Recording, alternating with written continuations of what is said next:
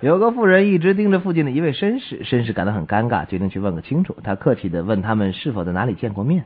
我们从未见过面，可是你的样子很像我的第三任丈夫。哦，您结过三次婚吗？那不，只结过两次。算命先生对一位女士说：“你的爱心高照，就快要和一个高大消瘦的男士结婚了。哦，那么我那个又矮又胖的丈夫怎么办呀、啊？”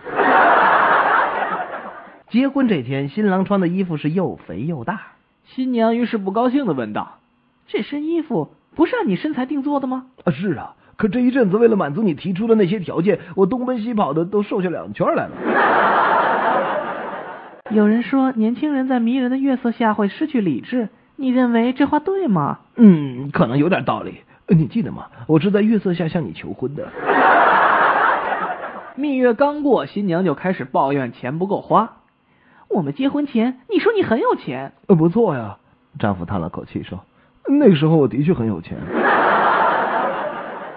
一位女士对医生说她头疼，医生建议她出嫁。过了一年，医生偶然遇见了这位女士，又问：“喂，哎，怎么样了？你出嫁了吗？”“呃谢谢，出嫁了。那”“那头还疼吗？”“嗯，不疼了。可是我丈夫的头开始疼了。”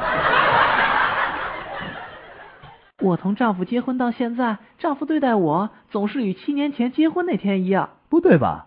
昨天晚上我还听见你们争吵呢。是的，丈夫与我结婚那天就开始争吵了。